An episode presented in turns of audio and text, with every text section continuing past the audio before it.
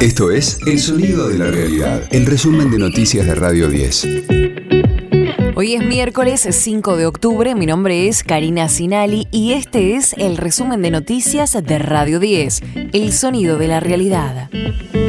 La Unión Piquetera suspendió los cortes previstos en la previa del fin de semana extra largo. Eduardo Beliboni del Polo Obrero consideró un avance la reunión con el Ministerio de Desarrollo Social. El gobierno ratificó que no habrá más altas al potenciar trabajo, que ya cobran 1.300.000 beneficiarios. Pero confirmó que apura un bono para 2 millones de personas en situación de indigencia. La CGT ratificó el acto del 17 de octubre en el Estadio Obras. También la reapertura de paritarias para negociar los aumentos salariales con el objetivo de compensar los impactos de la inflación. Así lo explicó uno de sus secretarios generales, Héctor Daer. Todas las organizaciones sindicales vamos a tener revisiones periódicas, algunas son en octubre, otras serán en noviembre, otras serán en octubre y en enero o en octubre y febrero. Digamos, lo que sí vamos a hacer las organizaciones sindicales es generando todas las articulaciones y las renegociaciones que sean necesarias para no perder poder adquisitivo. Después los números son los que marcan la realidad inflacionaria. De lunes a viernes, desde las 10, escucha a Jorge Rial, Argenzuela, en las mañanas de Radio 10. Para el presidente del radicalismo, lo de Facundo Manes fue un exabrupto. Gerardo Morales le quitó respaldo al diputado que definió como populismo político lo hecho por Mauricio Macri durante su gestión, así como se refirió al espionaje ejercido durante su gobierno.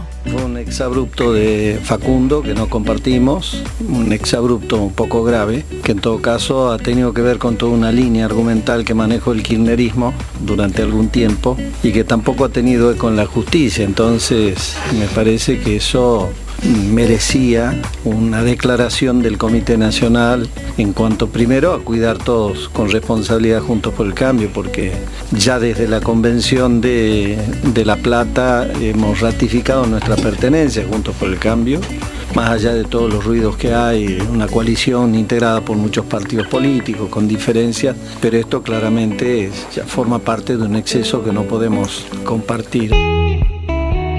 Lula comienza a sumar adhesiones para el balotaje.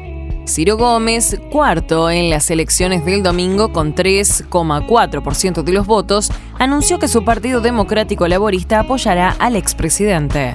En tanto, el Tribunal Electoral confirmó los resultados del domingo. Lula superó los 57 millones de votos y se convirtió en el candidato más votado en la historia de Brasil en una primera vuelta. Ecosistema Cripto.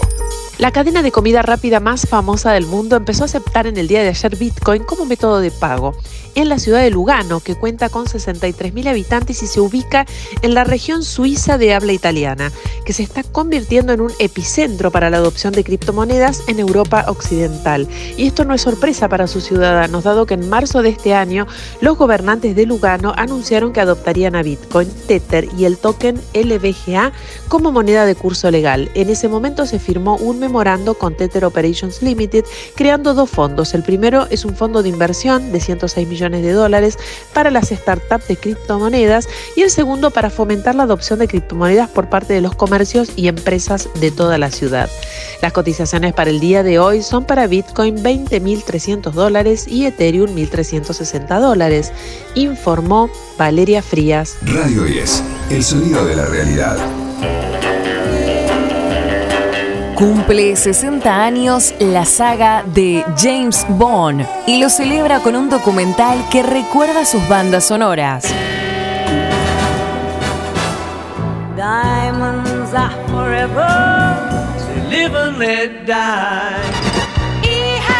El 5 de octubre de 1962 se estrenaba en los cines ingleses Doctor No, la primera adaptación de las novelas de Ian Fleming al cine.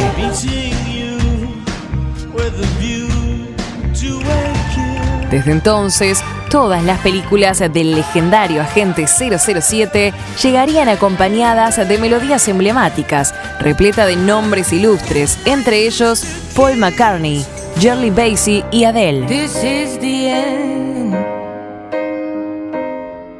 60 años de glamour y espionaje estarán reflejados en el sonido de 007, un documental que se estrena hoy en Amazon Prime.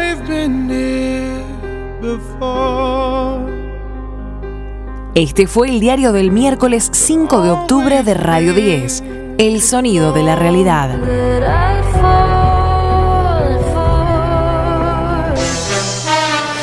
El resumen de noticias de Radio 10. Seguimos en redes y descarga nuestra app.